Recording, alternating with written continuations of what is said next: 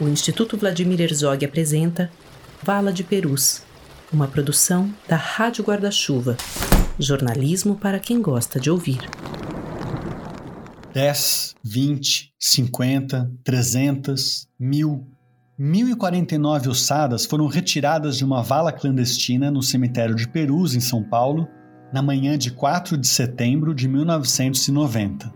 No episódio anterior, ouvimos os bastidores da reportagem que culminou na descoberta da vala pelo jornalista Caco Barcelos, e também o passo a passo dessa revelação, com o apoio da então prefeita Luísa Erundina. Esse podcast é uma série em seis capítulos. Se você não ouviu o primeiro, recomendo que você vá lá e comece a escutar na ordem para sua experiência ser mais completa. Neste episódio, eu vou te contar sobre a origem da vala, a construção dela e como essa vala foi planejada. Um dos acontecimentos mais escandalosos de violência de Estado registrados durante a ditadura militar. Quando a vala foi construída? Por ordem de quem? E por quê? Eu sou Camilo Vanucci, autor do livro Vala de Perus, uma biografia, e você está ouvindo o podcast Vala de Perus, uma iniciativa do Instituto Vladimir Herzog, produzida pela Rádio Guarda-Chuva a primeira rede brasileira de podcasts exclusivamente jornalísticos. Para entender como essa história começa, precisamos voltar até 1979, o ano em que foi promulgada a Lei de Anistia, que permitiu, entre outras coisas, a libertação dos últimos presos políticos e a volta de quem ainda estava no exílio. Naquele ano, começaram a se formar os Comitês pela Anistia, grupos de pessoas que tinham como objetivo pressionar os deputados e senadores pela aprovação de um projeto de lei que garantisse, como se dizia, anistia ampla, geral e irrestrita. Em junho de 1979, dois meses antes de a lei ser votada, aconteceu no Rio de Janeiro o encontro dos movimentos de anistia do Brasil inteiro. A gente conheceu a Suzana Lisboa no episódio passado. Ela, que no começo da década tinha perdido o marido, Luiz Eurico Tejera Lisboa, executado pela repressão, viajou de Porto Alegre para o Rio para participar desta reunião. Estava nesse encontro a Yara Xavier Pereira, que era minha companheira de militância da LN, e que me contou a história dos irmãos dela sobre perus. A ALN é a sigla de Ação Libertadora Nacional, uma organização revolucionária que teve como principal dirigente o ex-deputado baiano Carlos Marighella, morto no final de 69 pela equipe do DOPS de São Paulo, chefiada pelo delegado Sérgio Parenhos Fleury. Yara fazia parte de uma família de militantes. Os dois irmãos dela, Alex e Yuri, tinham sido mortos pela repressão em 1972. Naquela época, os pais dos três estavam exilados Yara vivia na clandestinidade, antes de também deixar o país. Então, nenhum deles podia ir ao IML e reclamar os corpos dos irmãos assassinados, que foram enterrados como indigentes. Só a partir do ano seguinte, uma tia chamada Irene se mudou do Rio para São Paulo e acabou rodando alguns cemitérios em busca dos sobrinhos. Então, a Yara voltou do exílio eu, a gente estava se encontrando pela primeira vez desde 73, quando ela saiu do Brasil, e essa tia procurou os sobrinhos nos cemitérios, não encontrou. Muitos anos depois, não sei dizer quando, essa tia foi enterrar o seu marido no cemitério de Pirus, que ela não conhecia, ele tinha um jacico lá. E aí ela pediu para olhar os, os livros do cemitério. Yara só soube disso quando voltou ao Brasil, em maio de 79. Aí eu saio, o menino pendurado no pescoço.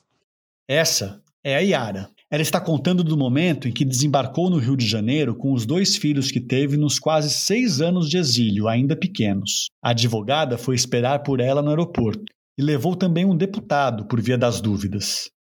Podiam tentar prendê-la novamente. A anistia, afinal, ainda não tinha sido aprovada. Família meu tinha essa tia, famosa tia Irene, Tia Irene esperava por eles no aeroporto. E vem um repórter do JB em cima. Não O repórter do Jornal do Brasil perguntou quais eram os planos dela para essa volta. O que, que, eu quero fazer? Eu quero descobrir onde estão os corpos dos meus irmãos. Os dois foram assassinados e eu quero saber onde foi enterrado. Que é Aí fiz aquele discurso bababá político e saí, entrei no carro de uma cunhada minha e minha tia entrou. Foi o primeiro choque. Minha tia vira e diz assim: Você não precisa procurar. Eu já achei os meninos. Tia Irene tinha se casado e se mudado para São Paulo com o marido em meados dos anos 70. Esteve nos cemitérios de Vila Formosa e do Lajeado à procura dos sobrinhos e nada. Pouco depois, o marido faleceu. Ele tinha adquirido um jazigo no cemitério de Perus recém-inaugurado. Passado o enterro, tia Irene se deu conta de que não tinha procurado sobrinhos lá. Voltou no dia seguinte com as datas das mortes e bingo! O nome do Yuri constava no livro de registros. Faltava achar o Alex. Tia Irene vasculhou, perguntou para o administrador, insistiu. Um belo dia, disse ela, o, o administrador vira e diz assim: Mas, ô dona Irene, a senhora tem certeza da data? Isso já tinha procurado nos livros lá, né? A senhora tem a, o quê? A senhora tem a certidão de óbito, que ela não tinha. Mas a senhora soube? Não, porque saiu no jornal. Aí ele disse assim: então faz o seguinte, a próxima vez que a senhora for vir aqui, traga o jornal. Dias depois, Irene voltou com a notícia da morte do sobrinho e mostrou para o administrador. Olha aqui, Tá vendo? Foi morto em 20 de janeiro, Tereré Alex de Paula Xavier Pereira. Aí disse que ele pegou e pôs o dedo e disse assim: Ó, oh, dona Irene, tá dizendo aqui que ele estava usando o nome de João Maria de Freitas.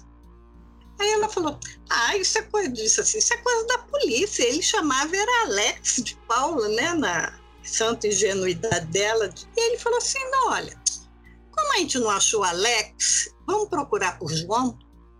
E aí procurou e localizou. Quando Yara ouviu esse relato, procurou Suzana e combinaram de se encontrar.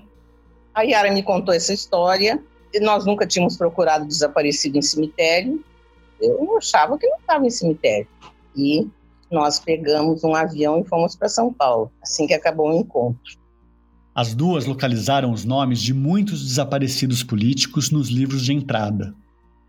E desvendaram a prática até então desconhecida de enterrar as vítimas da tortura e registrá-las com nomes falsos.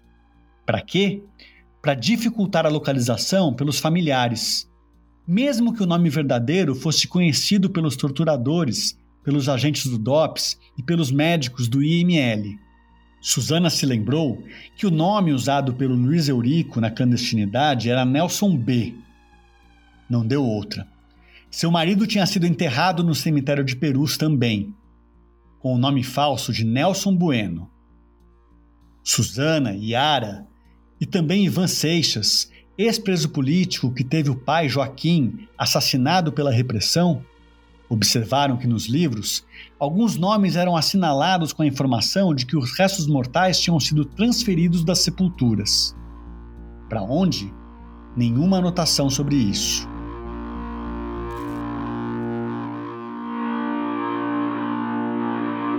E o seu Toninho começou a nos contar a história da vala e nos mostrou a existência da vala. Toninho era o Antônio Pires Eustáquio, administrador do cemitério que a gente também ouviu no episódio anterior.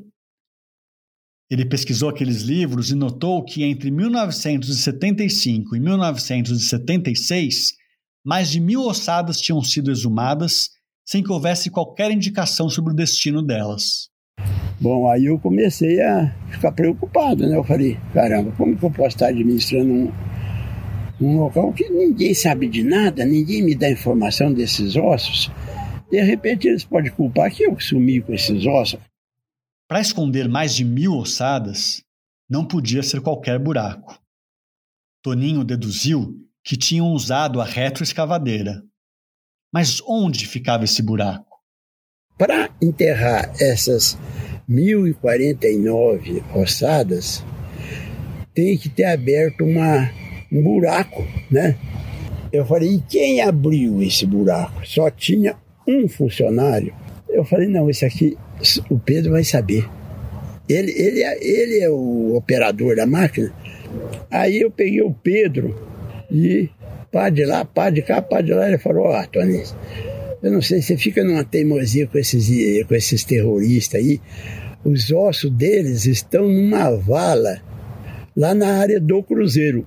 Eu falei, ah, é, é só o que eu queria saber. O Cruzeiro é um grande crucifixo de alvenaria pintado de branco, onde familiares de pessoas sepultadas no cemitério de Dom Bosco costumavam acender velas. Ficava num gramado atrás do prédio da administração, próximo a um barranco. Toninho começou a procurar. À noite, deixava o dormitório dele e saía pelo terreno espetando o chão com uma espécie de sonda, um ferro pontiagudo e comprido. Ele sabia que onde houvesse uma vala clandestina, o solo estaria remexido e o ferro penetraria mais facilmente no chão. Eu fui batendo a sonda, beirando o barranco. Quando eu cheguei ali, ó, a sonda sumiu. A sonda tinha 3 metros e meio, ela sumiu toda. E foi com uma facilidade que você precisa de ver. Nossa, essa hora eu até caí, falei, tá aqui. E eu percebi que era enorme. Era, tinha a, a largura dela era aquela largura da mão boba da rescavadeira. E a profundidade dela, 3 metros e pouco, que era o que o braço, aquela mão boba, alcançava para cavucar. A extensão da vala totalizava 30 metros, quase como uma trincheira, estreita e comprida. Toninho descobriu não apenas a localização exata dela, como entendeu de vez a finalidade daquela vala.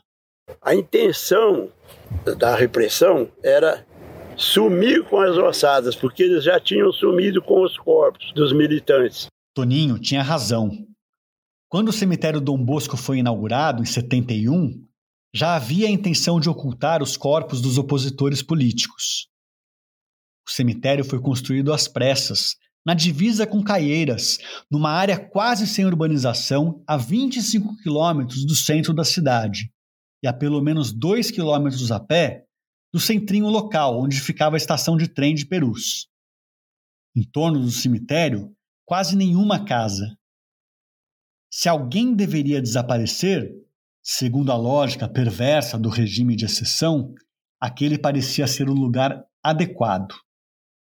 Durante a construção do cemitério, os mapas e as plantas indicavam que ali seria construído também um crematório, um lugar que permitiria ao poder público incinerar os corpos, fazendo com que desaparecessem mais facilmente.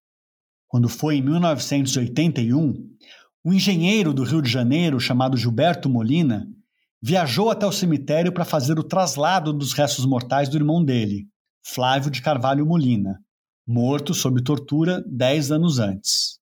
O Flávio tinha sido sepultado em Perus sem que a família soubesse, com o nome falso de Álvaro Lopes Peralta. A ossada dele, no entanto, era uma das mais de mil que tinham sido exumadas sem qualquer informação sobre o destino delas. Toninho, o administrador, contou ao engenheiro sobre a existência da vala clandestina.